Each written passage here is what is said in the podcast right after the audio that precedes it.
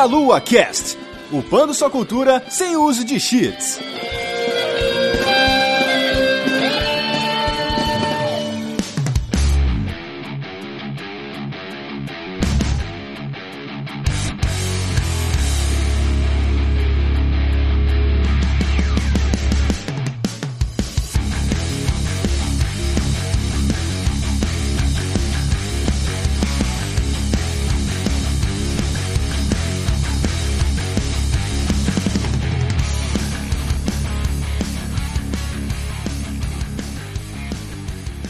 Saudações, queridos ouvintes! Está começando mais um MeloaCast. Eu sou o Renato Saviani e hoje estou aqui com a Beatriz Blanco. Olá! Olá! Estamos aqui também com o Marcelo Rigoli. Olá!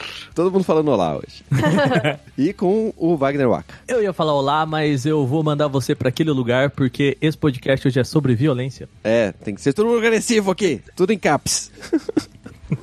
ai, a gente vai se meter aqui a falar de violência, certo? É. E a gente vai fazer isso logo mais. Deixa a gente só fazer os jabazex aqui, bonitinhos, maravilhosos. Então vou começar aqui com o de vocês e eu termino com o do Meia Lua depois. Então, Bia e Wagner, vocês são do bônus stage, então por favor deixem aí suas credenciais. E a Bia pode falar do livro dela também para as pessoas comprarem. Faz favor, Bia. Eu começo? Tá. É, vocês podem ouvir a gente no bonusstage.com.br ou procurar o Bonuscast no Spotify, no Deezer. O nosso Twitter é o arroba bonusstagebr. E eu também, junto com o Lucas Goulart, é, organizei um livro que é o primeiro de três volumes sobre diversidade e gênero no videogame. Uhum. O primeiro é um panorama da pesquisa nacional. Saiu pela editora Oficina Lúdica, por enquanto só tem edição digital, mas também tá em todas as plataformas, então se vocês procurarem de videogame diversidade e gênero, aí deixa o link aí depois. Compartilha nas redes. É, coloca o link aí se vocês quiserem. Isso. É, tá nas minhas redes também. É um livro bem interessante porque ele tem, assim, vários pontos de vista sobre o panorama que a gente tem da pesquisa acadêmica de videogames no Brasil hoje. Então é isso. Maravilha. Caramba, tem nem roupa pra É. gravar esse podcast. Tinha que estar de roupa? Eu não esperaria que vocês estivessem aí. Ufa, tá, beleza. Dá pra desligar a câmera aqui então? Ai, ai. Wagner, você tem credenciais além do bônus aí? pra você Pois é, quiser. além de escutar lá no Bônus Stage, tô lá gravando podcast também com a Bia, com o Rodrigo, os meninos lá, também escrevo pro Canaltech, canaltech.com.br, todo dia tem texto meu lá, e quem sabe a gente começa a fazer outras coisas também por lá, né? Vamos ver, vamos ver. Ganhar dinheiro é bom, né? Bom. Ah, é, pelo menos estamos pagando, bom demais. Bom demais. E o Rio ele é de casa aqui, da casa do Deviante, né, Rio? Tamo- Você tamo fica aí gravando uns podcasts. Tô, tô sempre aí pra, pra gravar. Bom, você que estiver escutando aí no meialua.net, vocês sabem que a gente também tá lá no portal Deviante, né, deviante.com.br, tem nossos podcasts lá, tem Spin de Notícias, tem SciCast, tem um monte de coisa. Então vão lá, tem vários textos muito bacanas também. E eu tenho um podcast novo lá. Verdade, verdade. Qual que é Eu esse podcast? Fale Mais Podcast, que é sobre psicologia, onde eu sou host junto com a Jujuba e quinzenalmente a gente tá lutando pra botar um episódio no ar, pontualmente às terças-feiras. Tá sendo bem legal por enquanto. Vamos ver até quando a gente aguenta, mas tá bem bom. É, o, o pessoal vai apadrinhar aí, né? O- Vai, vai, tem, temos PicPay, temos. que a gente chama inclusive de PsicPayers. Olha só que criativo. Sick Bears. Muito Genial. bom, né? Olha só, né? Então a gente tá, tá aí nas interwebs também, psicologizando a galera, analisando de graça todo mundo. Não, De graça. Paga nós. Paga nós, catim. Então, se você aí quiser apoiar o trabalho da gente aqui no Portal Deviante, no Meia Lua, no Bônus Stage, até no Canaltech lá, né? Tô indo ler os textinhos e tal, não sei o que lá. É. Que, os caras também precisam de dinheiro pra pagar o Wagner. Exatamente, eu cobro caro, hein? É. Então, você, por favor, aí no, no nosso post vai ter o link pras redes sociais, para vocês seguirem, compartilharem todos os trabalhos, canais de YouTube, essas coisas todas. O nosso padrim, que é o padrim.com.br barra meia lua, por favor, venham nos ajudar a pagar nosso lindo servidor novo, tanto de podcast quanto de servidor do site em si. Si, né? Com nossas notícias e, e colunas e reviews e etc. Então, por favor, ajudem-nos. Então, assim, ó, se você quiser aparecer aqui nesse cantinho de- inicial do programa, né? Tendo seu nome lido de forma bem deliciosa, bem ASMR, né? Caraca, dá pra fazer isso? Eu posso fazer na edição. Na gravação não vai ser. Ah, não, acho que a pergunta é se dava pra, pra legalmente fazer isso. Então você pode ser o- o- como os nossos padrinhos Jadson MG, Jonathan Oliveira, Marina Grilli. E aparecer aqui nesse cantinho aqui bonito dos padrinhos que são nossos maiores patrocinadores, maiores apoiadores aqui, certo? Muito obrigado. E o assunto do- da pauta de hoje, né? A gente vai falar sobre violência. A gente provavelmente vai focar mais no fato de ser violência quando os videogames são culpados, afinal de contas eles são culpados, né? Então, tipo, é Mortal Kombat hoje o assunto, é isso? Isso, isso. É. É, É. RPG nos anos 90. Vampiro a Máscara no cemitério, tá? Isso. Doom pro coisa, é, o Batman pra tiroteio no Morumbi, várias coisas, várias coisas, né? Então a gente tá aí citando várias situações, né, em que incidentes de extrema violência, digamos assim, né, são cometidos e aí há sempre uma, um início ali de acusação, né, e, e tentativa de justificativa das causas, etc, né, e as motivações, com formas de produção artística, formas culturais, tecnologias novas, né, é, sempre que que tá em voga ali, ou que é menos conhecido por aqueles que estão noticiando, você acaba sendo alvo desse linchamento público. Uhum. É, alguns eventos mais recentes, inclusive no Brasil, como em Suzano, né, no, começo desse ano, é, acabaram reacendendo essa discussão. Infelizmente, acontecem muitos desses incidentes para ficar reacendendo essa discussão e ela tem que continuar em voga, né? É, a gente já teve um moleque que matou os pais e aí acharam um jogo do Assassin's Creed na casa dele e aí pronto, resolvido o mistério. Sim. né? A gente teve a época da cartinha do capeta. Lembra quando chegou Digimon e Pokémon e. Nossa, é verdade. Yu-Gi-Oh, né? Eu me lembro muito bem do Gugu levando especialistas pra falar por que, que o Yu-Gi-Oh era a cartinha do demônio. Complicado isso aí.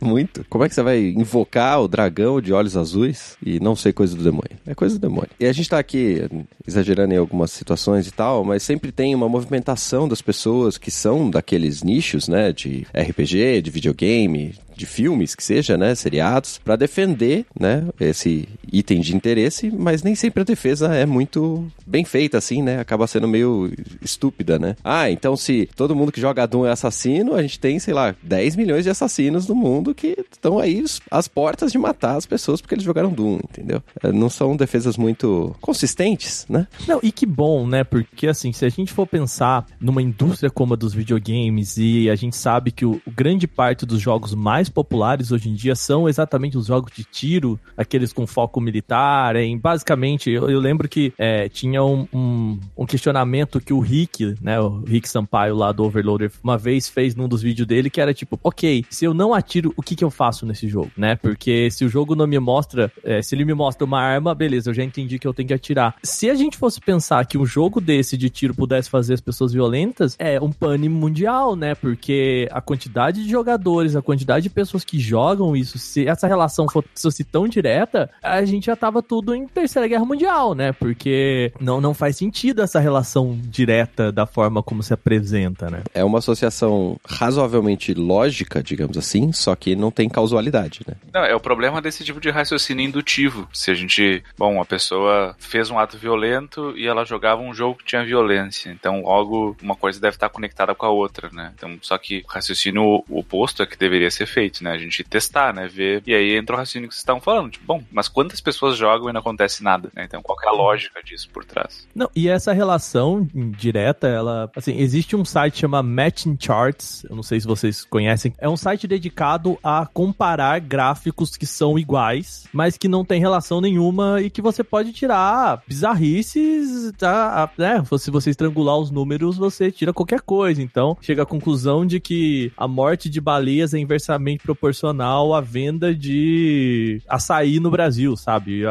E é porque os gráficos batem, né? Os, os números Sim. batem. Tem um, um, artigo maravilhoso que mostra como a nossa economia é regida pelo casal Ney Marquezine e os lançamentos do disco, acho que do, do Raça Negra. E assim, os caras falam no dia tal, o risco Brasil bateu porque o Neymar terminou com a Marquezine. E aí faz essas relações esdrúxulas. E meio que você fazer essa relação direta, ela é meio que a mesma coisa, sabe? No caso desses que eu tô falando, é, é uma brincadeira, mas a gente deveria levar mais como uma brincadeira, falar assim, cara, a hora que o cara pega um, um jogo do Assassin's Creed e fala, ok, chegamos à conclusão de que ele matou a mãe porque ele jogava Assassin's Creed, a gente deveria levar com a mesma seriedade do que o cara que publica o porquê o casal Ney Marquezine tem uma relação com o Risco Brasil, sabe? O problema é de confundir correlação com causação. Então, eu é tenho... Certo. É, eu, eu acho o seguinte, lógico que não existe nenhuma relação de causa e efeito entre o videogame violento e aumento de índice de violências ou crime, crimes, né? Como você falou, é uma relação que é muito difícil de você sustentar numericamente, porque você pode torcer o dado para dizer qualquer coisa. E eu concordo. Eu, na verdade, não tanto concordo quando eu acho essa discussão, que é fomentada pela mídia toda vez que acontece, bastante rasa. Ela é absurda por si só. Ela é o tipo de coisa que eu acho que no qual a gente não deveria estar tá mais conversando sobre isso, sabe? Não que eu tô dizendo, ah, não, esse podcast não deveria estar tá sendo gravado, não é isso. É, eu acho. na verdade, né, seria bom se a gente não precisasse, mas enfim, ainda não chegamos aí. Mas eu acho que o que a gente precisa discutir aí é onde eu boto a vírgula. Lógico, ninguém vai ficar violento porque joga alguma coisa, né? Mas eu acho que a discussão real que a gente não faz é, tá, mas onde o videogame se insere numa cultura de glorificação de violência que a gente tem hoje? É, aquele problema, né, Bia, também do da pessoa falar que, ok, se o meu jogo não gera violência, não mexe com o meu joguinho. Peraí, calma. Exato. Também não é isso, né? Exato. E assim, né, eu sou comunicóloga, eu sou uhum. formada em estudos de mídia e pesquisa videogame e tudo mais. É, ninguém que estuda mídia seriamente vai dizer que a mídia não tem um poder persuasivo. Ela tem. Eu dou aula num curso de publicidade, gente, que é um curso de comunicação persuasiva, né? Eu acho que o grande problema quando a gente vai debater essa questão da violência nos videogames, e vou ser bem sincera, assim, eu dei algumas entrevistas sobre isso, é uma questão que eu, como pesquisadora, tenho vontade de colocar, porque você fica numa encruzilhada. Por um lado, eu não quero reforçar o discurso babaca de, ai, ah, o videogame gera violência, sabe? Eu não quero ser a pessoa que tá validando o cara balançar a capinha do Assassin's Creed na TV e falar que o moleque matou os pais por conta disso. Então, assim, é muito complicado, eu não quero. Por outro lado, eu também não quero que a gente pense o videogame como fora desse sistema. Uhum. Porque aí, se eu disser que não, não tem nada a ver só um joguinho, eu tô retirando o videogame da discussão do contexto social. E isso é justamente a minha luta pelo contrário. É para você, é pra gente calcar o videogame mais no contexto social, no discurso social. Porque uma coisa que o gamer tóxico, problemático, quer muito é deslocar o game disso, né? Sempre que tem uma polêmica com videogame, você vê um esforço muito grande de tentar tratar o videogame como um território à parte da sociedade. Que é bastante bizarro se a gente começar a pensar o videogame como um produto de mídia. Porque eu não vejo esse movimento por parte dos fãs de cinema, vamos assim dizer, ou de literatura, né? Pelo contrário, as pessoas fazem um esforço para tentar vincular essas mídias a questões sociais, até por uma questão de validação, vamos assim dizer, de validação intelectual delas. E o videogame é o contrário, né? O truzão, o fãzão de gamer, é justamente o cara que consome o mais mainstream possível e que não quer que o videogame seja contextualizado dessa forma. Então, assim, o que eu tenho para dizer é, lógico, não tem relação de causa e efeito direta. É uma bobagem a gente tá pensando nisso, né? É uma discussão totalmente boba. Isso só serve para demagogo realmente fazer buzz e tentar minerar um pouquinho de atenção quando acontece alguma coisa assim. Mas por outro lado, eu também acho que a gente não pode retirar o videogame da discussão da violência, porque ele tem um papel nisso, né? E tem também, né, Bia, as questões técnicas do videogame. De fato, acho que o, o principal argumento de quem é, associa a relação dos jogos com violência é muito mais o caráter interativo de se você não aperta o botão, as coisas não acontecem. E ok, assim, é, não é a relação, ela não é tão direta, mas a gente também não pode ignorar é, é, essa diferença para as outras mídias, as, as, especificações de cada mídia, né? E essa discussão da interatividade nos games studies ela é bastante superada, assim. Não é uma coisa que as pessoas considerem mais uhum. muito relevante, né? É, a gente sabe que essa interatividade ela foi bastante exagerada. Não que o videogame não tenha uma característica interativa, ele tem. Mas claro. é, essa coisa de colocar o videogame como uma categoria à parte na forma que você consome, ou de criar essa uhum. conexão, nós já temos estudos bem consistentes, assim, que mostram que a coisa também não é bem dessa forma. Como eu falei, foi uma tendência muito dos anos 90, né, de discutir as coisas por esse viés. Mas, por exemplo, um livro que eu amo indicar pra todo mundo, que eu sei que o Wagner já leu também, que é o Gaming at the Edge da Adrienne Shaw. Ela tem uma parte que ela só vai discutir isso, né, Wagner? De identificação com o Uhum. Avatar. É um capítulo É extenso. maravilhoso. Ele é muito bom, eu recomendo pra todo mundo. Inclusive, a entrevista que abre o nosso livro é com a Adrienne Shaw, né? O Videogame Diversidade e Gênero. Ela deu uma entrevista pra gente, foi bem incrível. E o que ela fala é que a relação que você tem de conexão com o Avatar, ela é muito contextualizada. Por isso que eu falo que essa coisa do videogame contextualizado. As pessoas agem diferente jogando em situações diferentes, e esse espelhamento não é bem assim, né? Como as pessoas colocam. Muitas vezes ela vai falar que existe um tipo de identificação com o personagem que ela é só corporal. Então, sabe aquela coisa de você balançar enquanto você joga? Ou de você ter um reflexo? E existe um tipo que é mais contextualizada, que é você projetar a experiência. Mas que esse espelhamento total não acontece também. Então, assim, eu sinto que essa discussão vem muito à tona, muito das pessoas que não estudam videogame. E aí é um problema, né? Porque o videogame, ele é que nem eu sou, né? Eu sou formada em duas áreas, assim, que as pessoas super não consideram, né? Eu sou mestre em artes visuais, e arte é aquela coisa que todo mundo opina. Ah, mas isso aí meu filho faz, sabe? tipo, é, é uma Tudo que a área gente não entende. é, é uma área que especialista, coitado, tá triste porque ninguém liga. E videogame também, né? Eu vejo que as pessoas falam de videogame com muita propriedade, mas se apoderaram desses estudos, não vou ler. E, poxa, tem uma cena de game studies grande no Brasil produzindo coisas. Então, eu acho que essa discussão da interatividade da mídia, ela já. Ela parece muito relacionada a todos esses clichês que a gente tem, de que, ai, o videogame é uma mídia à parte, que também é uma estratégia que muitas vezes essa galera que quer manter o status quo do videogame usa pra colocar. Mas interatividade na mídia não é uma coisa nova e não é uma coisa tão determinante assim da relação que você vai ter com ela, sabe? Uhum. Então, eu, eu não considero isso uma questão tão relevante nessa discussão, não. Pelo contrário. Do que você está falando, tem também um- uma característica da discussão do videogame que recorre também, que também faz parte da situação, que é tentar tirar, por exemplo, política ou tirar qualquer tipo de representatividade, né? Qualquer discurso, né? Que o pessoal gosta de que não exista no videogame, né? O videogame como se fosse algo completamente puro e que não tivesse influência de nada ao redor dele, que as pessoas que fazem ele simplesmente não pensam no que está sendo feito, né? Como se não tivesse. É assim, não tô falando que todos os jogos, tipo Call of Duty, não vai ter tantas coisas assim, quanto, por exemplo, um, um Undertale, né? Que tem um discurso que tá tentando te passar uma mensagem é, diferenciada ali, né? O cara tem uma ideia e passa pro papel e ele transforma isso num videogame, né? E, a- e as pessoas também tentam não só desassociar essa situação da violência, como de todas as outras, né? Como se o videogame fosse algo completamente à parte, né? Exato, né? O videogame não é visto como produto cultural. Nem como arte, não- às vezes. Não, nem como. E ele não é discutido como tal, né? Quando a É. gente vai falar de educação midiática, a gente tem pouca educação midiática. Isso já é um problema de cara. A discussão de mídia nas escolas é muito superficial. Mas tem mídias que ainda estão presentes em sala de aula. Pra dar um exemplo, assim, da nossa relação com mídia. Por exemplo, filmes, né? É comum Uhum. você ver filme na escola discutir e tal. Mas vocês tiveram na formação de vocês um momento que a professora levou um videogame pra vocês jogarem na escola e discutir? Ou se teve Não, alguma acho que a gente tava na época errada, inclusive, pra que isso talvez tivesse acontecido, né? É, e eu vejo. Hoje acontece em algumas escolas, né? Uhum. Mas ainda tá longe de ser o padrão. Muitas vezes elas. Eu dei uma entrevista pra TV Escola há um tempo atrás, que uma das discussões que apareceu foi essa, e a apresentadora até pontuou. Ela falou: olha, eu acho legal você falar que a gente precisa ter uma educação de mídia, mas no dia a dia de sala de aula o professor tá muito distante disso, né? Não é uma mídia que eles consomem. Então também já começa um problema aí, né? O videogame ele não é tratado como mídia, o videogame ele é tratado como uma coisa à parte dessas questões. E por isso que é tão difícil você fazer conexões pro senso comum, assim dizer, com questões políticas, com questões sociais, porque a gente tem uma dificuldade de enxergar o videogame como produto cultural ainda. E tem também, talvez, a, a questão do, do jogo ter nascido já como um produto de caráter mercadológico, né? Diferente do cinema, da música, que se propõe a ser uma mídia né, cultural, a arte, enfim.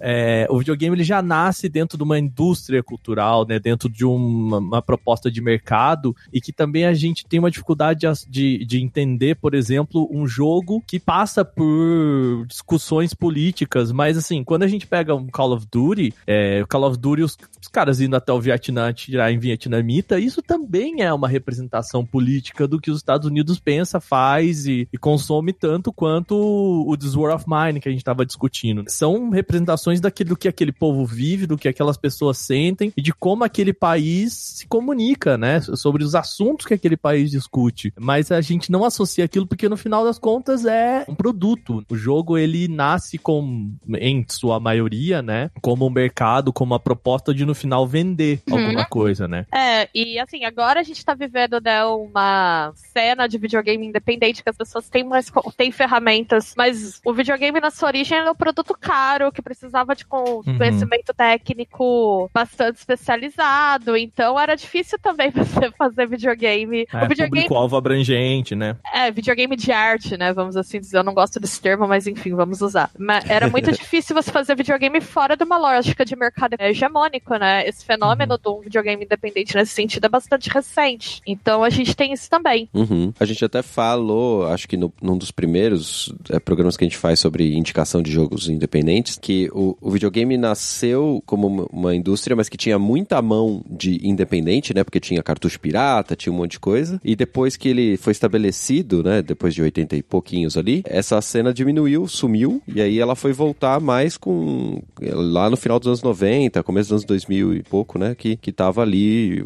algumas pessoas tentando fazer coisas na internet, né? Pra jogo e tal. Com certeza tem é, essa diferença da gente ter acesso aos jogos independentes e visões diferentes de jogo, né? Mesmo que eles estejam. Eles obviamente estão, tecnicamente abaixo, né? No, final das contas, mas ainda assim é muito, muito diferente, né? Eu queria dar uma puxada na parte de a gente discutir a forma como os dados são utilizados e apresentados, né? A gente mencionou lá um pouquinho no começo e falou, né, que tem estudos, etc. Eu queria entrar um pouquinho nessa ideia de como que es- esses, primeiro, a comunicação, né, desses estudos é errada, né? É meio torta. A execução desses estudos por muito tempo foi meio complicada e acho que o Rigo ele pode falar um pouquinho sobre a, a parte de estudos eh, de psicologia, porque no final das contas, né, a coleta de dados depende de uma, de uma situação muito peculiar, né? O estudo de humanas em muitas situações é meio complicado para você conseguir dados, né? Sim. Que depende da pessoa falar, não, eu, eu gosto mais disso ou eu não gosto, né? É, a mensuração é sempre um problema. Não, achei bem legal o comentário da galera. Eu tava pensando como essa discussão tá distante do meio acadêmico na minha área. Uhum. De como eu, eu sou, assim, um cara que eu curto muito jogar, sempre joguei muito, assim, até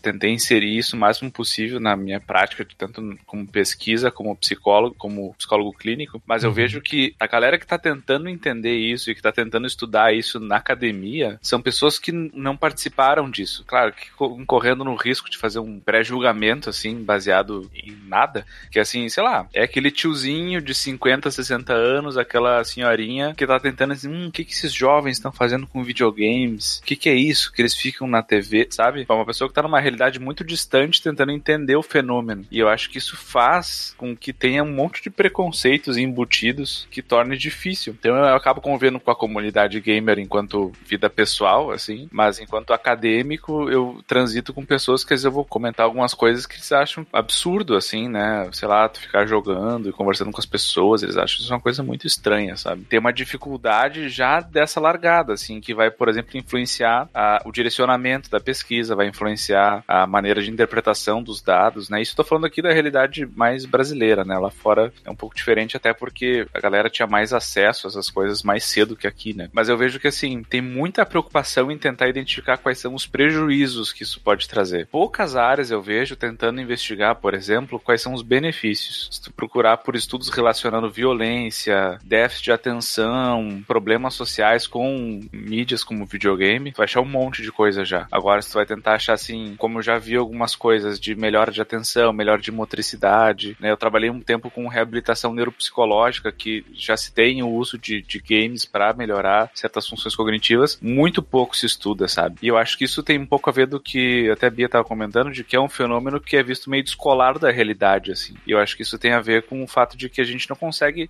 ver que, bom, isso é uma mídia como qualquer outra, ela é um produto cultural, ela é um produto que está sujeito a todos os nossos preconceitos, está sujeito a ter influências que talvez a gente não tenha tão claro ainda, por exemplo, do que os livros, né? Até brinquei lá do, do, do RPG nos anos 80 e 90, mas se a gente for voltando na história, a gente vai ver, por exemplo, os livros de romance, aventura, os Pulp Fiction, tendo o mesmo tipo de crítica e, e hoje que os videogames passam, assim, que é, nossa, as pessoas, os jovens estão lendo essas revistas em quadrinhos, estão lendo essa literatura barata aí, eles estão ficando mais promíscuos e estão ficando mais, sabe? Então, tudo que é novidade causa isso. E eu tenho percebido que, assim, isso é uma percepção de quem tá um pouco de fora do meio, mas que tem uma certa polarização, assim. O videogame, os games foram sendo atacados, assim, do, dos anos 90 até agora, e parece que tem um efeito do rebote, assim, de botar os games num pedestal onde eles não podem ser criticados, né? Então, assim, não, não causa violência, não causa nada, é uma coisa super à parte, assim, como se fosse uma tentativa de dizer assim, não, fica tranquilo que não tem problema. Só que nem é o céu, nem é o inferno, né? Por um lado, a gente não dá pra também crucificar uma mídia como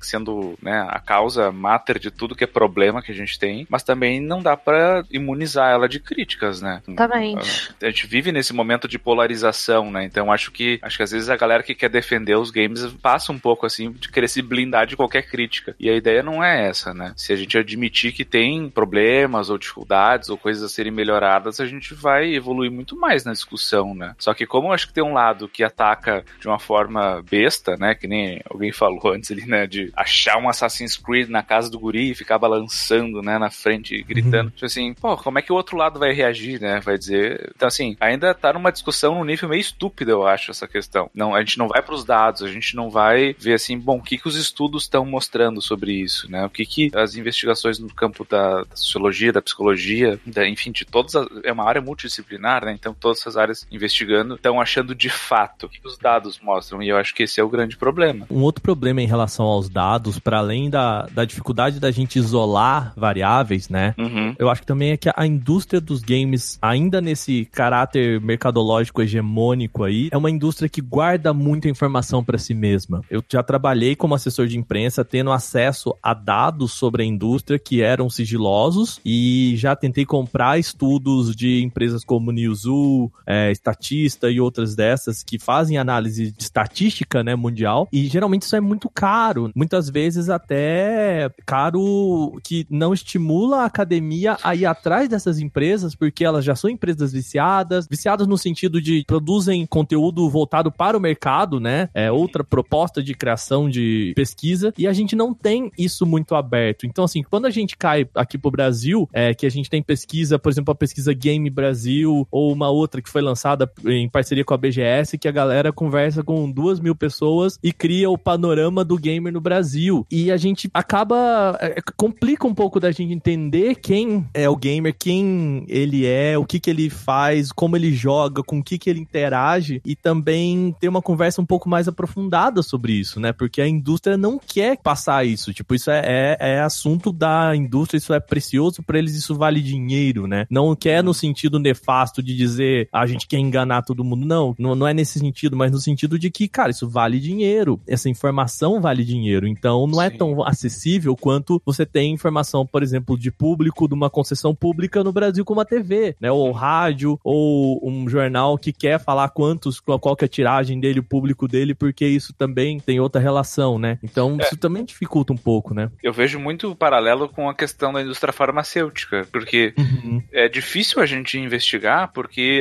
tá dentro do meio privado e o meio privado tem patentes, tem sigilo, tem segredos.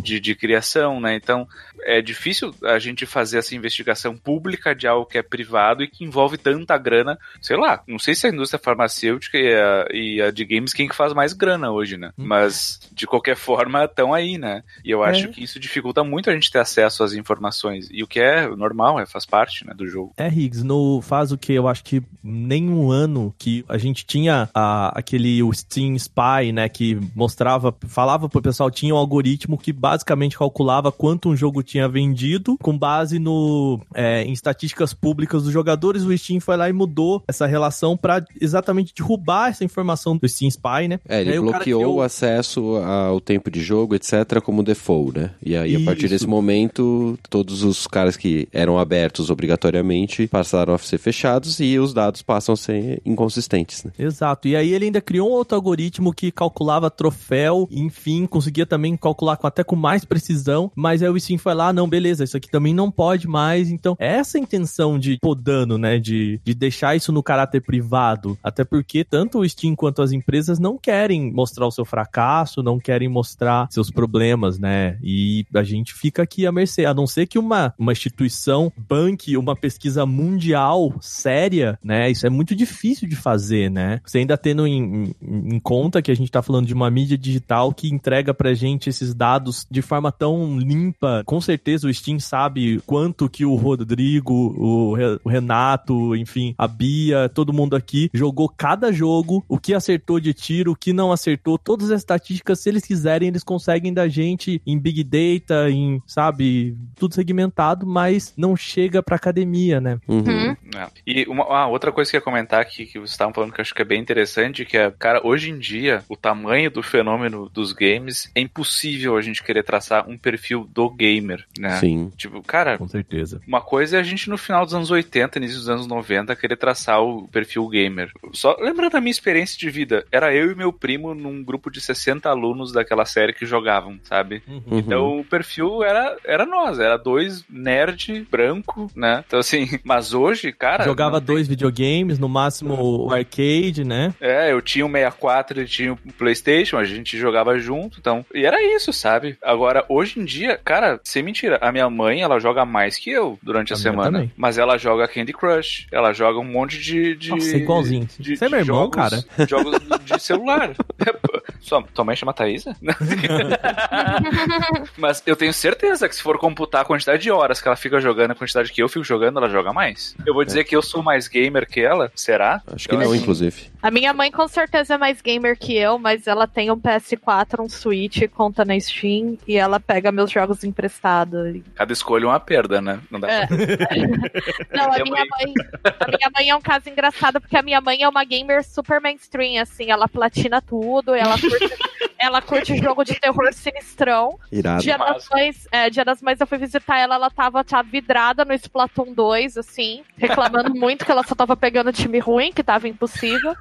Mas eu concordo, eu acho que, meu, eu acho que o rótulo gamer pra começar, né? Não faz muito sentido hoje. Do tamanho da comunidade, não faz sentido. Exato, você se definir por consumo é uma, é uma definição bastante rasa. E as empresas só apoiam essa coisa do gamer como uma extra. Porque é um identitarismo que vende, assim, né? Ah, com certeza. Você tenta ser o mais gamerzão e aí você vai promover essa estratégia, né? Pega o caso da Razer, por exemplo, que tá bombando com a polêmica hoje, né? De Uhum. gamers pra gamers. É. Não, até teve uma pesquisa recente, acho que do Newzoo, que em, em vez de tentar traçar o perfil do gamer, foi tentar traçar vários perfis de gamers diferentes. Então, o perfil gamer hardcore é aquele assim, o gamer casual mobile é assado, e, É. e- e tentando segmentar, mas ao mesmo tempo é, é tudo tão subjetivo que dentro desse, desses segmentos é, já não faz mais sentido, né? Nenhum. É uma Mas- tremenda de uma bobagem, né? Não, claro, os dados vão ser sempre uma aproximação. Mas na maioria das produções é, culturais já não faz sentido, né? Quando o negócio ganha uma proporção grande, se a gente pegar música, que é algo que todo mundo, todo mundo ouve, co- é, com- Excelente consome, exemplo. etc. Desse grupo aqui eu tenho certeza, a gente escuta MPB, rock, é, techno, retrowave,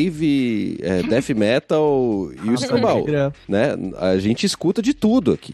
Óbvio, a gente não gosta de tudo que a gente chegou a ter contato, né? Mas como é que você vai definir o nosso gosto aqui como. Vai, se a gente pegar nós quatro como parâmetro, o gosto quer dizer que qualquer música serve. É, tipo, é a mesma coisa assim, ah, o que tipo de música o usuário do Spotify usa? Gosta de, de ouvir? Porra, é qualquer coisa, né? Não faz Direto, sentido. é direto você Muita- vê no Twitter os seus amigos comentando, cara, eu, tô, eu tava escutando Sandy Jr. e depois tocou Children of Bodom, sabe? e tá na sua playlist, porque são as coisas que você ouviu no Spotify e o Spotify tá te recomendando. E- e Final, final do ano passado eu passei exatamente por isso. Eu recebi duas notificações ao mesmo tempo do Spotify que era que tinham shows na minha região. Uhum.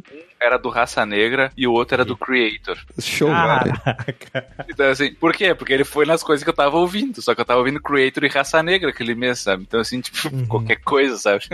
Não, e ao mesmo tempo, ninguém nos Estados Unidos, pra pegar o termo paralelo ao gamer, ninguém, se você chegar lá e falar assim, ah, vamos traçar o, o, o perfil do listener, né? É, Não- exato. Não existe isso, né? Não existe o perfil do ouvinte. Quando a gente fala em ouvinte, a gente fala ouvinte do rádio, ouvinte do podcast, ouvinte de alguma coisa, né? Cara, porque é, é isso. E talvez seja esse resquício mesmo dessa época em que ser gamer era talvez muito tá a parte do mundo, né? Eu acho que é um pouco desse resquício de eu não quero usar a palavra preconceito até porque hoje eu já me envolvi em polêmicas por causa disso, mas era eu gosto muito de, de falar em estereótipo, né? Então você talvez 10 anos atrás falar em que você jogava videogame, você caía no estereótipo do menino isolado, com dificuldade social, geralmente menino, Uhum. e, e talvez a gente foi trazendo isso pra cá e foi quando, o ok, faz 20 anos que as pessoas falam, pessoa que joga videogame é uma pessoa isolada, não sei o que lá. Ok, então beleza, vamos isolar isso aqui da sociedade. Então beleza, se você se há tanto tempo fala que não faz parte dessa sociedade, tá bom, a gente não faz, né? E, e coloca esse essa pessoa que se considera esse gamer que sofreu entre aspas, muitas aspas, o preconceito e tal, tal, tal, nesse nesse balaio do, ou seja, eu sou a parte da sociedade, não toca nisso aqui que nesse esse território não é seu. Uhum. né? Eu acho interessante dessa evolução que a gente está tendo e, e a discussão que a Bia está falando que a gente não deveria ter, ter mais e esse podcast não deveria existir, é que a gente tem uma série de estudos que nem o Rigoli falou, né, de é, que talvez as pessoas que estão fazendo os estudos estão por fora daquele meio, né, talvez elas devessem jogar videogame para fazer. A gente também tem o problema de ter que estudar a evolução daquela pessoa e considerar todas as situações por qual ela passa, sendo que é impossível coletar esses dados. Por exemplo, tem um estudo de 2013 que eles pegam crianças de 5 anos, né, e passaram 10 anos estudando as crianças. Só que assim, como é que você faz um estudo desse? A pergunta era tipo perguntar pra mãe e perguntar pras crianças. Você não fica analisando se é, os pais se separaram, qual é o impacto que tem. Se ele é pobre ou rico, qual é o impacto que tem. Porque isso tudo tá junto com o videogame na influência daquela pessoa que tá sendo gerada ali, né? Criada. É um problemaço pra fazer estudo quando você tem muitos fatores, né? Enviesando ali ou a- afetando aquele resultado. E, e se você pegar, o, Renato, a, toda a pesquisa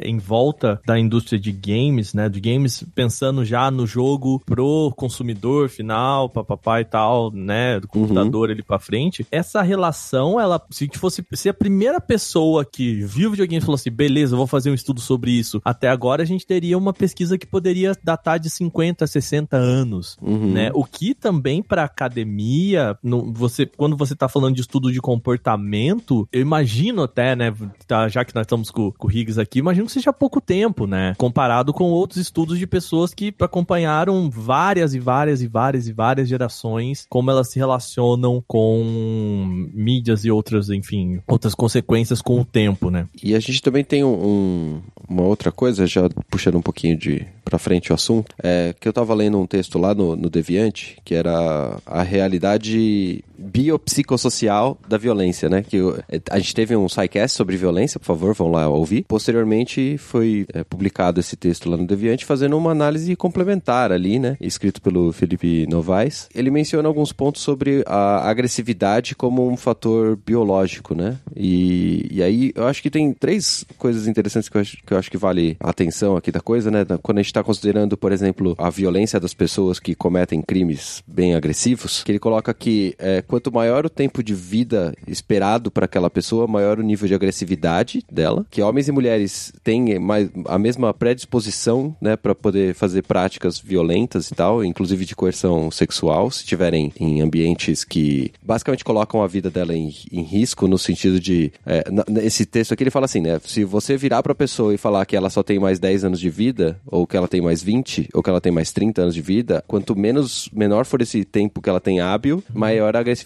O que também tá relacionado ao fato do. tá mais relacionado ao fato do cara ser violento do que um videogame, que o cara tá lá só jogando, entre aspas, só jogando, né? E uma outra coisa interessante que eu vi aqui era de quando, quando você tá em ambiente hostil, ou seja, se você tá sendo atacado, por exemplo, por todas as pessoas que estão jogando com você, você passa a ter menos é, capacidade de autocontrole. E a partir do momento que você tem menos autocontrole, você passa a ser mais agressivo e mais violento. Então, são situações que eximem, digamos assim, a função do videogame como sendo a causa e efeito de todos, todos os atos de violência absurdos, né? Mas ele também mostra que o fato de a comunidade interagir de forma agressiva, por qualquer motivo que seja, ela torna outras pessoas também agressivas porque diminui é, a paciência, né, basicamente, das pessoas. E as pessoas cansam de ficar em, em voltas nesse, nesse problema. Eu li em algumas pesquisas é que tem uma variável que realmente incita mais agressividade no jogador Uhum.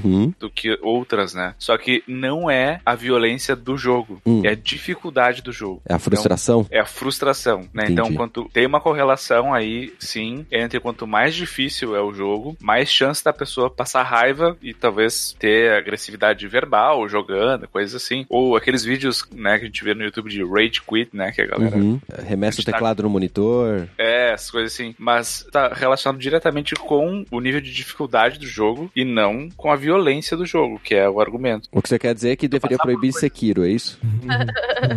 Exato, né? Eu acho que de, de largada, né, já podia fazer isso aí. Só que isso é uma coisa natural do ser humano que a gente vai enfrentar se, se tu estiver praticando um esporte, fazendo uma prova do teu colégio, qualquer situação em que tu fica frustrado pelo nível de dificuldade, tu vai ter esse tipo de reação. Uhum. Não é porque é um jogo, é porque como a gente reage a esse tipo de situação, né? E aí se confunde, aí se distorcem os dados, aí se reporta outra coisa, e assim vai. Uhum. E acho que uma coisa que, que vale comentar, já que é sobre violência, é que, ao contrário do que a gente imagina, a violência no mundo nunca foi tão baixa quanto hoje. Tem um livro bem legal do Steven Pinker, até deixei o link aí, quiserem colocar no post, que é Os Bons Anjos da Nossa Natureza. Ele faz uma análise histórica, assim, né, com alguns marcadores de violência, e ele demonstra que, apesar da nossa percepção, nunca foi tão seguro morar no planeta Terra, né? Claro que vão ter diferenças de regiões e tal, mas na média, mesmo se a gente pegar cidades, por exemplo, Londres, que é uma cidade super importante, uma megalópole, a chance de tu morrer de uma forma violenta há um século atrás, há 50 anos atrás, era muito maior. Uhum. A diferença é que hoje a gente sabe de qualquer pessoa que morre em qualquer lugar, né? Se morrer um cara lá em Pindamonhangaba Sim. do Piquitiribi... A quantidade de gente fica dados que a gente tem é maior, né? É, então a gente tem essa falsa impressão de que o mundo tá muito violento. E eu acho que isso leva à necessidade de a gente tentar explicar essa violência, Uhum. essas coisas assim. Só que na verdade, cara, não tá tão violento assim. Não... Você tá- mas você tá falando de violência física, no final das contas, né? É, exato. O problema é que a internet gerou um outro tipo de violência, que é a viol- violência verbal, né? E restrita também. Que, que também sempre existiu, né? Sim, sim, sim, mas que nem voltamos pro fato de que agora a gente tem mais dados e a gente tem mais contato, então. Sim. Mas o, o- também tem a relação de que talvez a gente tenha uma percepção da violência, aí que até o Rigoli tocou no- nesse assunto, né? De que a, a gente vê muito mais assim. é, existem estudos sobre a ascensão de programas como Cidade Alerta, de Uhum. programas que não, não existiam 30, 40 anos atrás, e como a, a nossa relação com a violência também mudou, né? Uhum. A relação do quanto a gente está acostumado a ver a violência, imaginar a violência também nessas redes sociais. Então, cara, eu converso com três pessoas no WhatsApp que são um amorzinho. Pô, a gente tá conversando aqui entre quatro pessoas que são super educadas, que estão dispostas a debater ideias e que se talvez eu chegar, pô, Bia, eu não concordo com o que você falou, a gente não vai chegar aqui e, e sair no tapa. Mas, ao mesmo tempo, eu tô no- sendo exposto a uma rede social que hoje, por exemplo, né, eu tive um, um tweet que explodiu e a quantidade de, de pessoas que vieram me xingar junto disso me passa essa impressão de que, cara, peraí, três pessoas,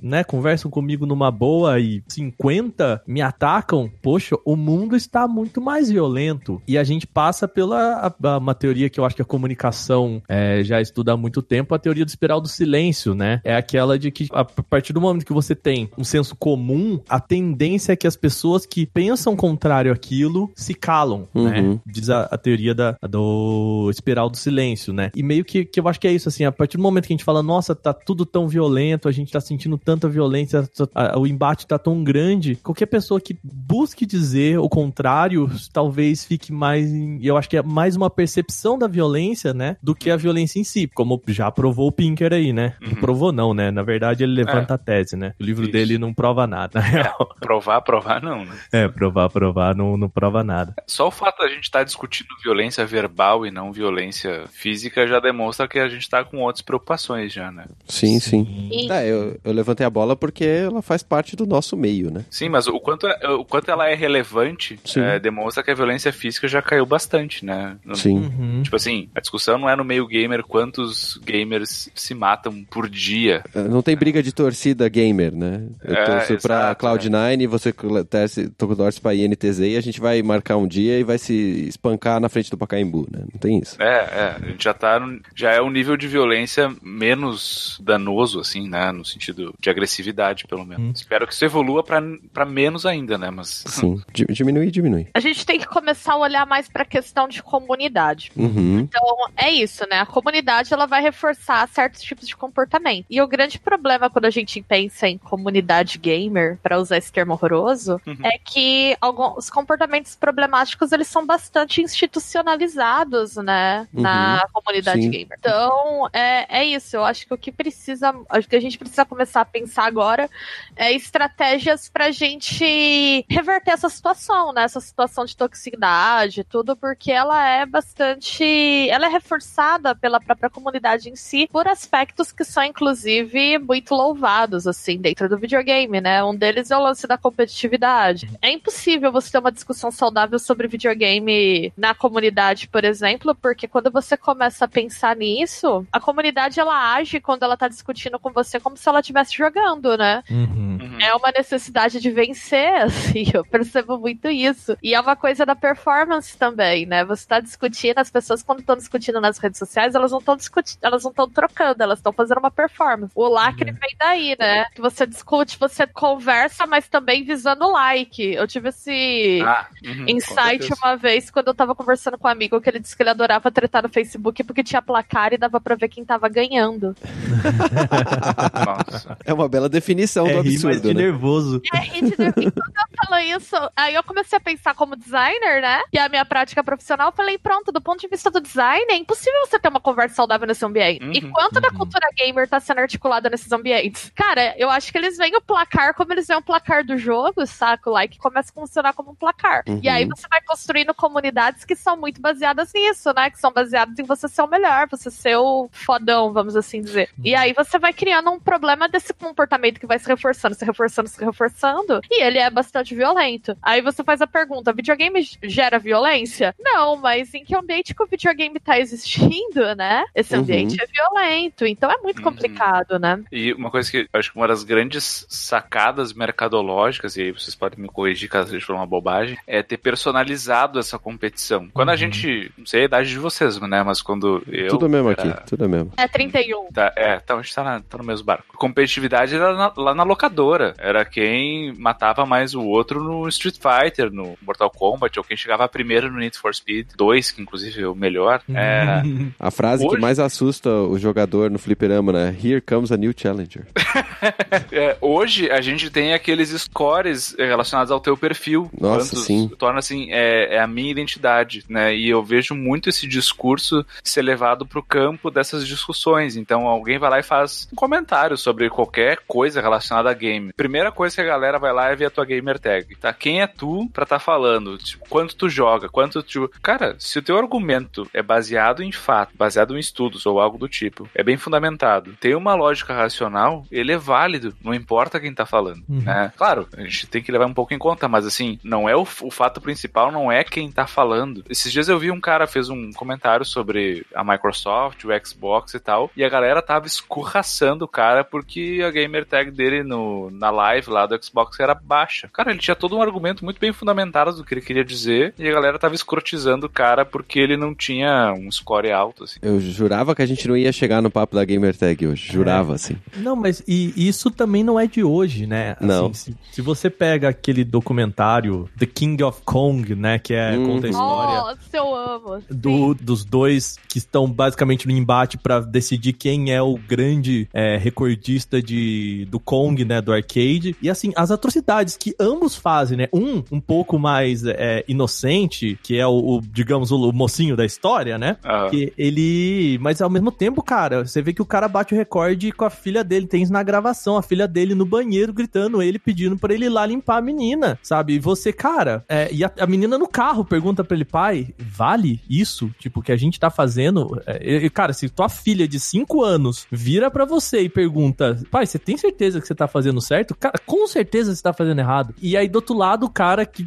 meu, fez todo tipo de atrocidade dentro, né, do, do- desse universo dos games, de falsificação, de falsidade ideológica, moral, papapá e tudo mais. E isso, cara, sei lá, nos primórdios dos videogames, né? E, e com um público dos dois lados batendo palma, defendendo, discutindo. Então não é de hoje, né? Assim, esse filme ele é muito, ele é muito caricato, vamos assim dizer, mas ele também é uma representação muito sintomática do que é a competição dentro do universo dos games, né? Eu acho que isso tem muito a ver com quem é o ser humano, né? Eu acho que hoje só de documentário, né? Eu lembrei do Icarus, né? Até que teve no Oscar e tal de uhum. das trapaças e tal e o quanto o, a galera foi longe para ganhar a competição, né? De, de, de, ciclismo. Então assim, acho que quando envolve competição e ser humano, a coisa para ir pro lado errado e entrar na pilha errada, acho que é bem fácil. A ideia de que todo, todo dia um idiota sai de casa, né? É, exatamente. Eu acho exatamente. que a gente precisa instaurar logo a Liga de Mutantes.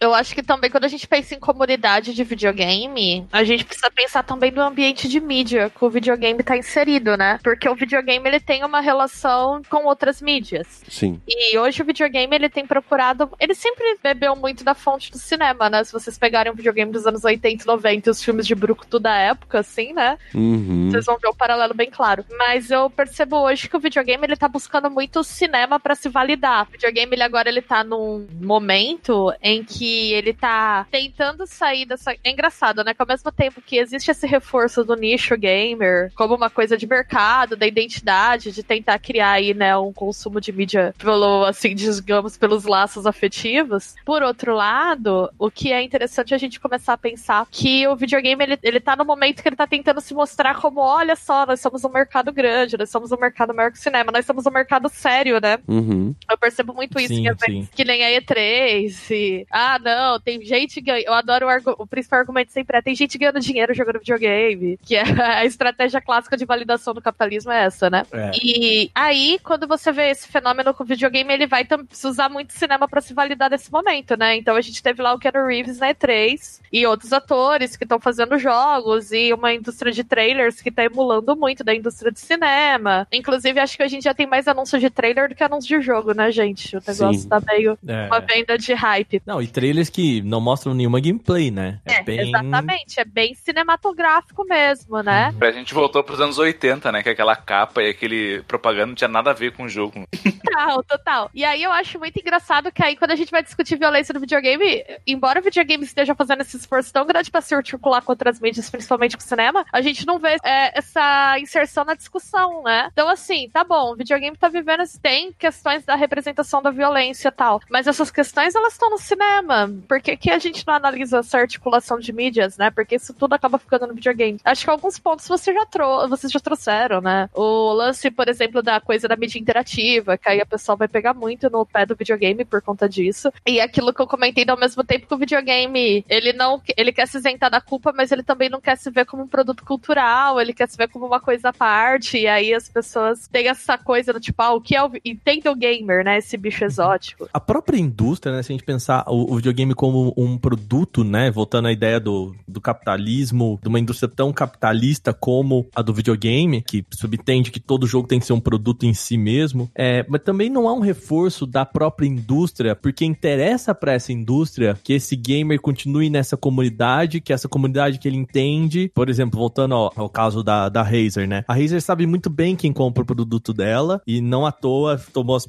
as providências que tomou, porque ela sabe, né? Ela, ela entende que o, o cara que compra o produto dela é o cara XPTO e não, tipo, não vai vir do mercado essa, essa mudança. Você não acha que esse, essas próprias empresas reforçam essa ideia do, do gamer dentro da sua comunidade e até meio que cria novas comunidades dentro de si mesma? Eu acho que essa mudança não vai vir da empresa, obviamente, que eles reforçam bastante, né, essa questão. Mas o que eu acho, por outro lado, é que a partir do momento em que essa discussão começa a ser evidenciada pelo próprio público, as empresas tendem a acompanhar, né? É que as empresas, elas trabalham numa lógica de nicho. Vamos pensar, por exemplo, a questão uhum. da representatividade no videogame hoje, né? Eu gosto muito de ficar pensando nisso. Vocês repararam, assim, nos últimos eventos, como todo, toda empresa tem uma coisa, coloca nos trailers, né? Pelo menos de um dos lançamentos, uma coisa que eu chamo de fanservice de causa. O fanservice de causa é uhum. é assim: vai aparecer uma mulher em destaque, ou vai aparecer uma pessoa negra, ou vai ter uma piadinha nesse sentido, sabe? É uma coisa que dá, é bem visível, assim, você consegue ver, né? Uhum. Acontecendo. Sim. Isso veio como resposta de uma demanda de mercado, que é uhum. o lance de a representatividade ter virado uma discussão. E aí, o que, que a, o mercado faz? Ele cria um nicho. Ele não discute o problema estruturalmente, né? Você não não vê uma discussão estrutural de inclusão da mulher na sociedade. O que eles vão fazer é o seguinte, dando um exemplo de feminismo, por exemplo. Vamos fazer um jogo aí, botar uma mulherada pra mulherada não reclamar. Uhum. Uhum. E aí acontece isso. No caso, por exemplo, de uma articulação do videogame com as outras mídias, uma discussão mais profunda do videogame, o que pode acontecer, o que a gente tem do mercado é a resposta, por exemplo, de alguns setores da imprensa especializada, né? Vamos dar um exemplo que todo gamergater ama odiar, o Kotaku. Uhum. O Kotaku, ele tem uma postura mais crítica, mas isso nasceu de uma demanda de mercado. Sim. Então, assim, eu acredito que alguma coisa vem do mercado. Porque tá todo mundo inserido no mercado. A gente também não pode pensar o jornalismo de games a parte do mercado, até porque é uma relação muito dependente de assessorias e, enfim. Sim, claro. Dá pra Até o produto que a gente que a gente cobre, ele é uma linha muito tênue entre a publicidade e o jornalismo, né? É, eu acho que um grande problema, se a gente for pensar do videogame ser tratado como produto cultural, é que o jornalismo de games é um jornalismo de mercado, ele não é um jornalismo cultural ainda. Uhum, uhum. Há algumas iniciativas, mas elas são muito acopladas à demanda. Por outro lado, esses veículos existirem já deu uma, início a uma série de coisas, né? Quando a gente Uhum, para pra sim, pensar. Então eu acho assim, alguma, o que pode vir do mercado é a discussão, mas é, é uma relação muito louca, porque geralmente a demanda vem do público, o mercado incorpora numa certa medida, quando ele faz isso, a discussão é alimentada ali, mas se não tem um além, ela morre, né? O meu problema com a questão da representatividade, por exemplo, hoje é que eu acho que a gente chegou num ponto de impasse. Em que sentido? No sentido que agora tem umas protagonistas, tem tá um pouquinho diferente, mas se você for olhar pra indústria dos games como um todo, a gente ainda tem problemas estruturais muito graves. É, primeiro, não tem quase mulher trabalhando, né? Pouca. Uhum. A diversidade ainda é pouca, embora a empresa faça videozinho na E3 mostrando os funcionários, a gente sabe que isso no todo é nada. Tem questões de trabalho abusivo, de crunch, né? A gente viu um movimento forte pela sindicalização dos trabalhadores dos games recentemente, porque é um mercado que os relações de trabalho são extremamente abusivas e como, entende que, que produto cultural que vai sair desse tipo de relação, né? Aham. E que fomenta a comunidade. Então é complicado, né? Você resolve o problema por um lado, mas não resolve pro outro. É, não, e se, se a relação de trabalho ela é ruim pro homem branco, classe média e tudo mais, você imagina pra mulher que engravida, que precisa amamentar, que tem toda a pressão pra cuidar dos filhos e toda aquela história da indústria que a gente conhece, né? Que é muito pior pra ela, né? É, e aí agora, desculpa, gente, vai ser um momento anarco-sindicalista no. ah, é. Eu acho que é impossível você pensar um produto se você não pensar nas relações de trabalho envolvidas. Uhum. Ainda mais um produto tão mercadológico que nem videogame. Porque ele tem uma lógica de produção que vai implicar numa lógica de circulação, que vai implicar numa lógica de consumo, e é aí que a gente chega no ponto, numa lógica de crítica. Uhum. Então, essa articulação que eu falo com outras mídias é: o videogame não se pensa em relação a e como ele tá dialogando com o cinema, o que, que ele tá absorvendo. E ele não se pensa também em o lugar que ele ocupa no- como produto produzido por trabalhadores na indústria cultural. Porque Sim. aí Sim, sim. Dá um é mais exemplo. tecnologia do que cultura, né? Exatamente. Aí um exemplo de como essas coisas se articulam. A gente tava falando da toxicidade da comunidade, né? Sobre como ela é violenta. Aham. O videogame, e ele se vende, o videogame se vende como uma coisa muito especial, né? Nossa, o videogame, né? O Derek Burry, que é um autor que eu adoro, que ele discute masculi- masculinidade nos games, ele fala que o videogame ele é o território da boyhood, né? Aham. E a boyhood é um espaço idílico, ele usa esse termo, de vivência de uma masculinidade, né? De uma masculinidade idílica no sentido que é um escapismo, assim, do tipo, o homem vai ser machuzão no videogame, ele vai ter força pra matar todo mundo, ele vai resolver as coisas no berro, ele vai sobrepujar um inimigo, né? Por meio da força e da habilidade ali, é um espaço de escapismo. Então, por isso que quando você traz qualquer questão do mundo real, entre aspas, pro videogame, por exemplo, questões de classe, questão de trabalho, o cara vai chiar porque você tá mexendo, né, no território idílico dele. Uhum. Ok, o videogame se vende assim. Esse é justamente o argumento que os trabalhadores ouvem quando eles tentam se sindicalizar. Mas vocês têm o emprego dos sonhos. Vocês trabalham com sonhos, né? E aí você vê que essa lógica vai permear tudo. Então também acho que uma grande dificuldade que a gente tem hoje de articular o videogame na sociedade vem da própria lógica de trabalho, né? De como ele é produzido. É uma lógica de silêncio, sim. Então é, eu acho que é impossível você pensar o videogame, a violência, sem pensar em relações de trabalho. Outra questão da violência do videogame, né? Não tá. que aparece muito, a gente tava comentando, né? O Wagner até citou o trabalho do Henrique, que fala muito de militarismo, né? Quem são os militares nos jogos, se você começar a pensar, né? Quem são representados como os militares, quem são os inimigos? Aí você vai pegar quem são os trabalhadores da indústria. Sim. E aí você vai ver que tem uma relação direta nessas representações. Ah, e por que, que a diversidade é difícil? Porque é uma indústria tecnológica elitizada, e enfim, por isso que eu acho que a gente chegou no impasse nessa questão da da representatividade. Vai chegar um ponto agora que para avançar você vai ter que repensar a indústria estruturalmente. Como que você faz isso, né? Sem passar por relações de trabalho. Não é aumentando o preço? É só aumentar o preço, né? É.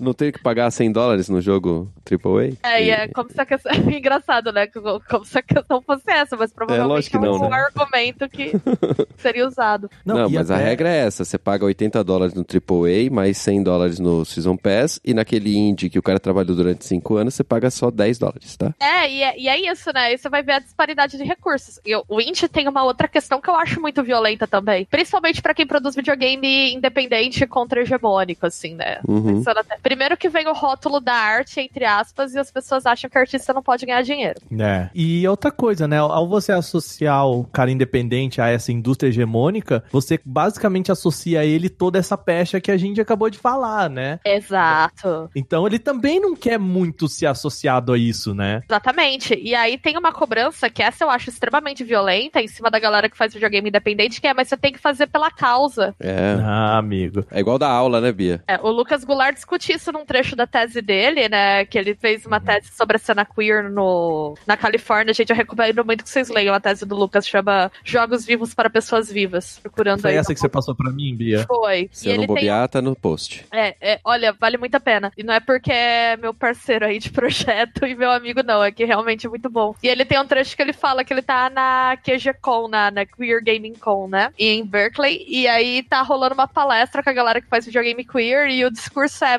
vocês têm que fazer na sua hora livre, vocês têm que fazer de madrugada. Porque vocês precisam Caraca. lutar pela causa. E aí ele fala: porra, né?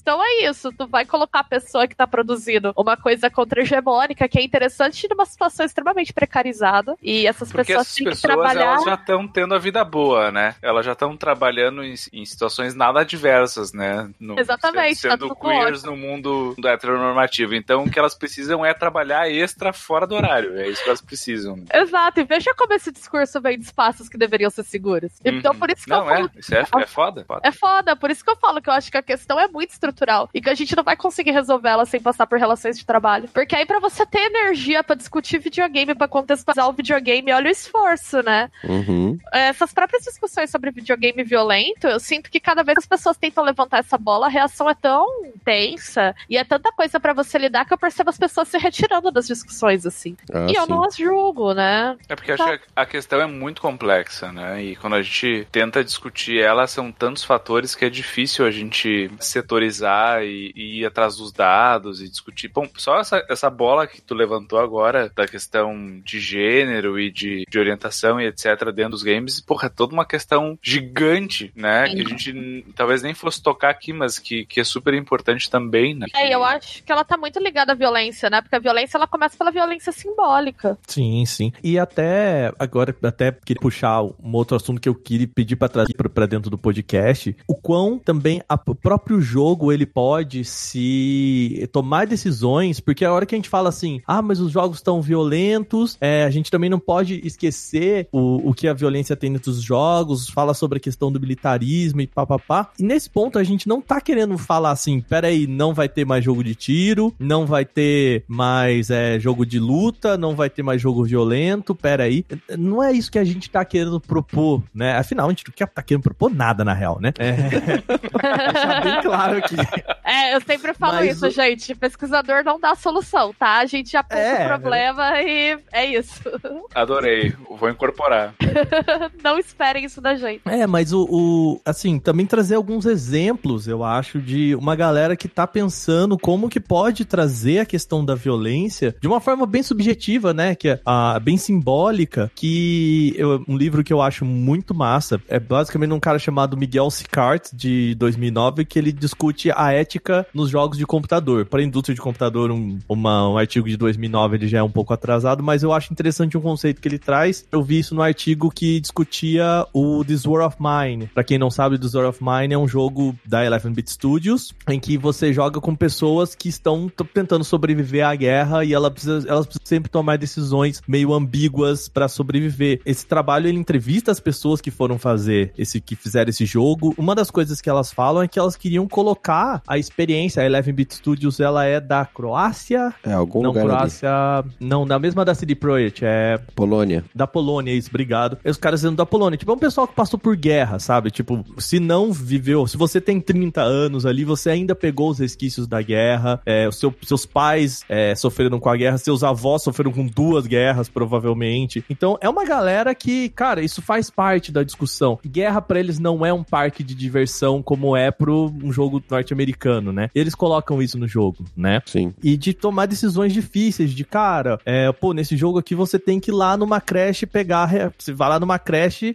e pegar comida, porque você, pô, é uma creche, provavelmente um refeitório, a hora que você chega lá tem um monte de criança, e você, cara, eu pego essa comida dessas crianças ou eu deixo a galera que tá lá em casa morrer de fome, é uma decisão muito difícil de ser tomada. Mas o que eles falam desse jogo e o que é o design moral é, é são três conceitos. Basicamente é, primeiro você pensar no objeto, né, no, no que você tá fazendo, os seus componentes, para que eles discutam ou eles tragam esse conceito mais moral, sem que isso perca o ludismo. Também a gente não tá aqui falando de, nossa, vamos fazer um jogo que a hora que você vai chegar lá e pegar comida, aparece alguém que não tem nada a ver com o contexto e vira para você: Olá, eu sou a fada madrinha que vim ensinar que pegar comida de criança é feio. Sabe? Não é assim também, né? Tem que ser lúdico, ele tem que. É, é uma semente só, né? É, não, ele, ele não pode estragar a experiência do jogo, né? O que ele tá querendo dizer assim, então, a gente não tá propondo aqui um, um negócio. Eu acho que o medo do, do, do Miguel Sicart, que eu acho que nesse texto dele, é falar para as pessoas, gente, não vamos ser tão panfletário. Pera aí, sabe? Porque essa é uma tendência, né? No do negócio. Um segundo, e que são outras duas características que são correlacionadas, é você criar uma experiência que permita ao jogador, permita, não exija, mas Uhum. permita que ele tenha uma experiência ética, entendeu? Uhum. Então ele fala em experiência ética e jogador ético. Então no caso do This War of Mine, você pode ir lá e pegar comida da, da- das crianças e levar lá pra casa, pra sua casa, né, pro, pro, pro seu prédio e tal. Só que a hora que você chegar lá, a pessoa vai chegar pra você e falar: Peraí, como assim você fez isso? Tipo, não vai passar impune. Essa decisão, por mais que seja dolorida pra você, ela vai ter uma consequência pra você. O jogo vai te, te trazer essa discussão, saca? E ao mesmo tempo em que se você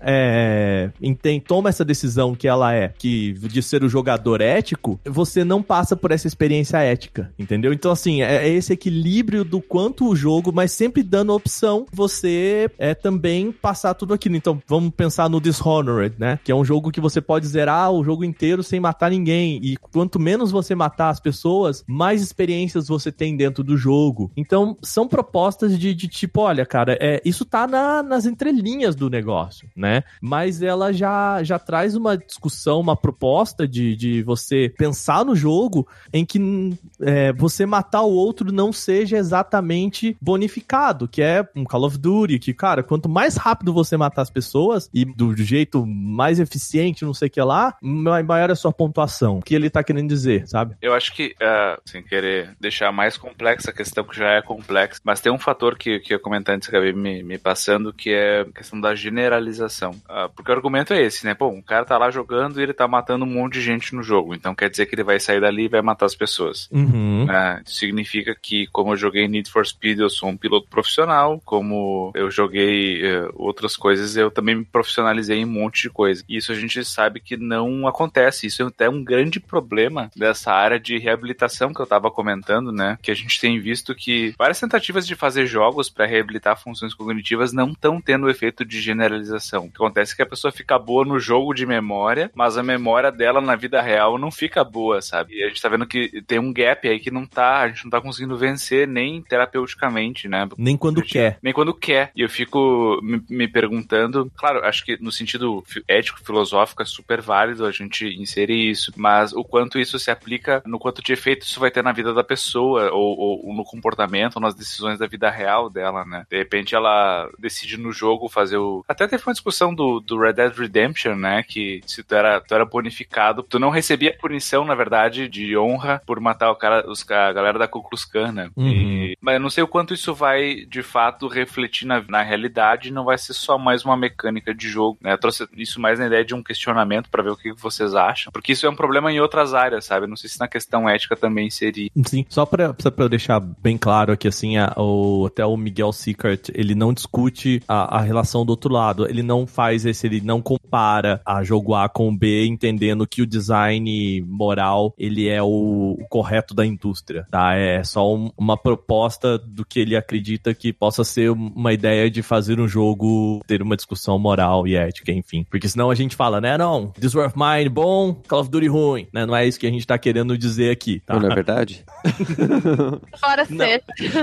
Não, não, não, não nesse sentido de representação da violência e essa relação que o Rigoli acabou de falar, né? Então, porque realmente a impressão que passa é essa, né? Poxa, esse aqui tá discutindo aquele ali não. É porque passa a ser o, o entretenimento é, descartável, né? E você tem que estar sempre discutindo algo pesado e que tenha significado sempre, né? Você não, você não pode ter algo que não que seja mais leve, digamos assim, sendo que Call of Duty não é exatamente um produto leve em sentido nenhum, mas vocês entenderam o que eu falei. Mas o, o- uma parada que eu acho que o próprio Rick, né, o Rick do Rick Sampaio do Overloader, ele discute, eu acho isso, ele discute isso muito bem e que talvez possa preocupar mais é a questão do militarismo, né? O militarismo ele não é simplesmente você atirar na cabeça do, do- outra pessoa. É, eu vou pegar um exemplo de outros jogos que, pô, cara, Overwatch, ele é um jogo de tiro em que tem uma certa questão de violência. A gente tem agora o My Friend Pedro, que ele se, se diz como ele é um, um balé de tiro. E, cara, a- basicamente, a, a exata ideia dele é você matar as pessoas do modo mais eficiente, mais bonito possível e acabou. Existe toda a questão de trazendo de volta aquele negócio da comunidade, né? De você ter a comunidade, de romantizar a guerra, romantizar essa violência, romantizar que ela é muito maior do que os games, né? E a gente não discute, por exemplo, a questão do militarismo nos filmes, novela, livro, em outras mídias, né? Como se discute nos videogames. E eu acho que pra mais do que simplesmente a questão de você apertar o gatilho ou não, é isso, é você saber não só ter o conhecimento, mas se sentir parte daquilo. É legal você ter a arminha diferente, é legal você entender as estratégias, é legal você entender, é você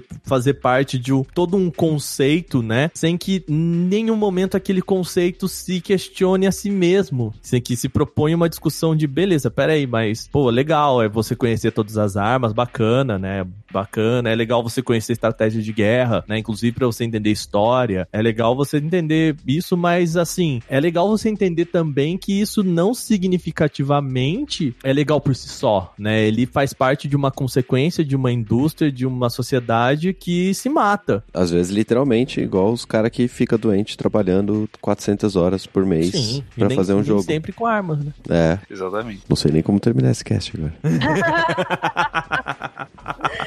E assim, com essa mensagem positiva, gente. Não, mas, mas assim, é... Desculpa. Não, eu acho que assim, ó, se os jogos realmente influenciassem a vida da gente, quem jogava Pac-Man ia estar hoje correndo numa sala escura, com um monte de luz, comendo doce e ouvindo uma música eletrônica maluca. E isso, né, não tem ninguém que faça hoje isso. E, e, cara, ninguém, assim... não tem ninguém, bem- né? Generalizando, não tem ninguém que faça isso. É, Basicamente, todo mundo que vai nas raves hoje tinha que ter jogado Pac-Man, né? Não, Isso e a é bem verdade. da. A bem na verdade seria um sonho. Assim como o Rico apresentou aqui, cara, nem quando a gente quer. E, e vamos supor que isso fosse uma representação verídica. Puta, seria um sonho é, isso pra gente. Porque, cara, você não precisaria passar por oito anos de estudo de, sei lá, medicina. Você vai lá e joga Surgeon o Simulator.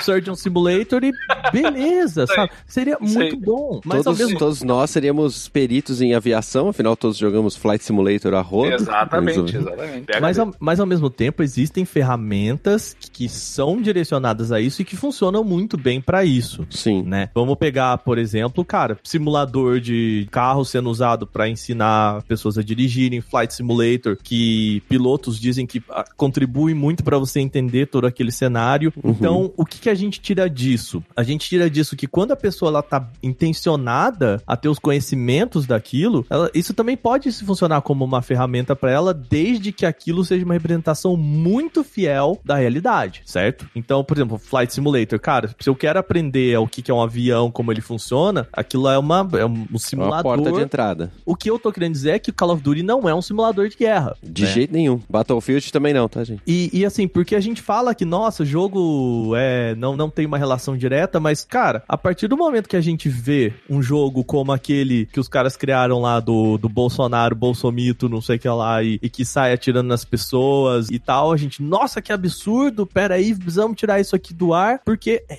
isso que a Bia falou, a gente, cara, a gente tem uma relação, a gente acredita que existe uma influência. A gente não pode lavar as mãos assim também, como as- as pessoas fazem, do tipo. não então, podemos assim, ser cara, inconsequentes aqui, né? não podemos ser inconsequentes. Uma coisa que eu acho que, uma, digamos, dica que, que seria legal é passar para as pessoas, toda vez que alguém chegar para você e trouxer o assunto do, dos games, da violência dos games, a, o seu ímpeto como jogador, eu imagino que se a pessoa está escutando esse podcast é uma pessoa que joga videogame, consome videogame, né? O seu ímpeto vai ser chegar para cala a boca, você tá viajando. Não faça isso, saca? É, chega, explica, explica isso que a gente falou, olha, tudo bem, é, mas existe isso, existe uma relação assim, vem cá, existem esses jogos, existe essa relação, existe esse problema, existe comunidade, existe 4chan, que é muito mais importante do que realmente acreditar que se eu aperto o gatilho no videogame, eu vou apertar o gatilho na, na vida real. O, pro, o que a gente não pode deixar acontecer é que esse debate se esvaia no desinteresse de debater, sabe? No, no dizer, "Eh, olha,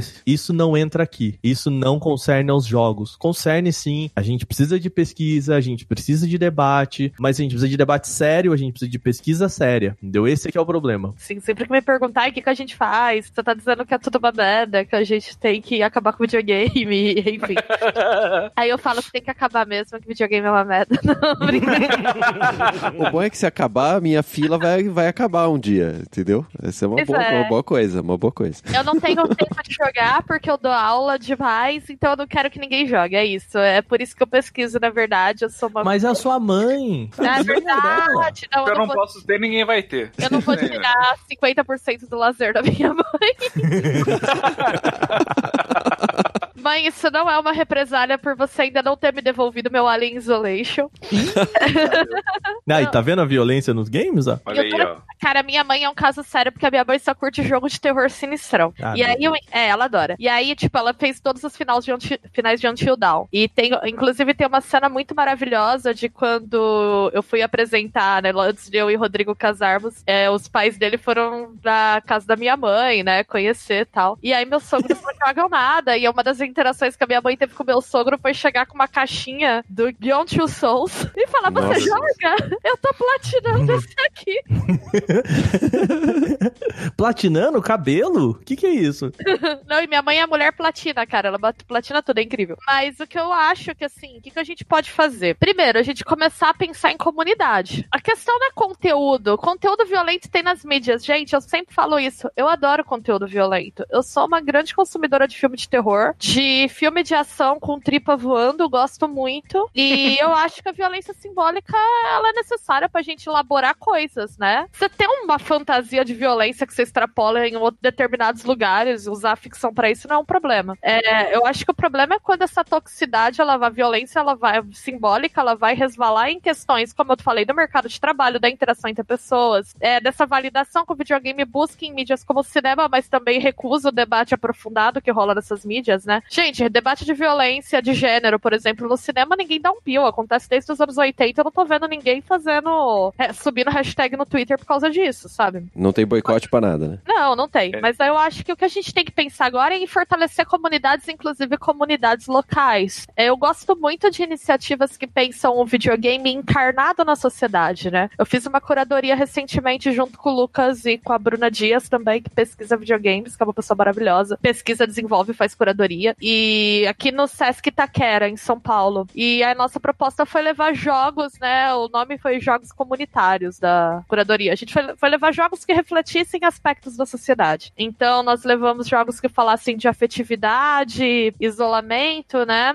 Jogos que falassem de violência também. Tinha de sexualidade, gênero e política. E foi muito louco, porque a gente levou esses videogames para espaço do Sesc e a molecada chegava lá e jogava. E tinha textos explicativos e a gente conversava com eles e conversava com os pais. E nós víamos, assim, os pais jogando com as crianças e conversando sobre os jogos. Uns adolescentes foram jogar uns jogos que a gente colocou sobre sexualidade, né? Lógico, a molecada É. vai tudo direto nesse. E eles estavam, assim, se surpreendendo. Tem um a gente colocou o Come Out Simulator, que é um jogo sobre sair do armário, né? É um Uhum. jogo autobiográfico que o desenvolvedor fez sobre o diálogo que ele teve com os pais quando ele contou que é bissexual. Aham. Eu tinha uma menina, assim, muito chocada com as coisas que acontecem no jogo. Ela tava genuinamente pirando. E foi muito interessante porque quando o, jogo, o videogame naquele local gerou conversas. E é isso, eu acredito muito a gente tirar o videogame dessa coisa do consumo individual. Eu jogo o que eu quero, é só um joguinho. E começar a trazer ele pro social, inclusive promover esses espaços de conversa. Por isso que eu gosto muito de ir em eventos da cena independente. Por isso que eu gosto muito de gente que produz videogame e faz exibições locais. Eu gosto muito de fliperama, eu acredito no fliperama, sabe? Essa coisa de você ir montar o espaço, fazer um flipper, as pessoas jogarem lá e conversar. Acredito no multiplayer local. É uma das coisas que eu gosto muito ainda dos jogos da Nintendo. Eu passei o, meu, o sábado com os meus amigos em casa jogando Mario Party, sabe? De madrugada. É que eu acho que essa coisa do multiplayer local, ele coloca as pessoas pra jogar. Ele insere o videogame na sociabilidade das pessoas. né? Você tá lá no mesmo espaço. Então eu acho que a gente tem que começar a fomentar essas iniciativas que coloquem o videogame no espaço público. Porque enquanto a gente pensar o videogame só como uma questão privada que você consome de portas fechadas e não coloca ele na sociedade, vai acontecer essas bizarrices mesmo. E as pessoas não vão ter preparo nenhum pra lidar com isso, né? Os pais vão ver o episódio de violência e eles vão ter medo do videogame, porque o videogame é uma coisa que acontece no quarto do filho de porta fechada. Ele nem sabe, né, o que tá acontecendo. É, eu tenho uma experiência muito diferenciada com videogame que eu tava contando aí que a minha mãe joga, meu pai jogava também. E o videogame na minha casa sempre foi na sala, na TV, com todo mundo vendo o que a gente tava jogando. Meus pais sempre me assistiram jogando. Cada um tem a novela das oito que merece. A minha mãe, inclusive, eu vivi um fenômeno da adolescência que eu acho que muita gente vai me invejar. A minha mãe pressionava a gente pra jogar porque ela queria ver como a história continuava. Então tinha horas que ela falava, mas você não vai, você não vai jogar Resident Evil hoje? Puta mãe, tô cansada. Eu não, queria ver o que acontece e tal. E aí, porra, minha mãe me enchendo o saco pra jogar. Mas é, é isso. Eu acho que o que a gente pode fornecer de alternativa é trazer o videogame pro espaço público e conversar sobre o videogame no espaço público. Parar de ser uma questão de Uhum. gamers, esquece essa bobagem, sabe? O videogame é uma questão da sociedade. Não se isolar, né? Não se isolar, isso parar com essa história de ai, o gamer é um floquinho especial. Tu não é especial, sabe? Você só compra joguinho. Desculpa, ninguém. Dinheiro do pai. Pode ser que o seu também, mas Eu desculpa.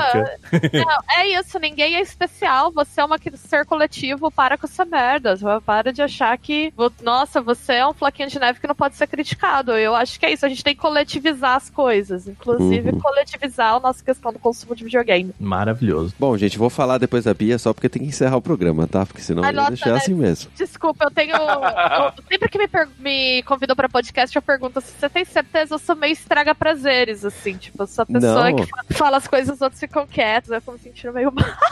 Ah, não, isso aconteceu várias vezes comigo aqui hoje, hein?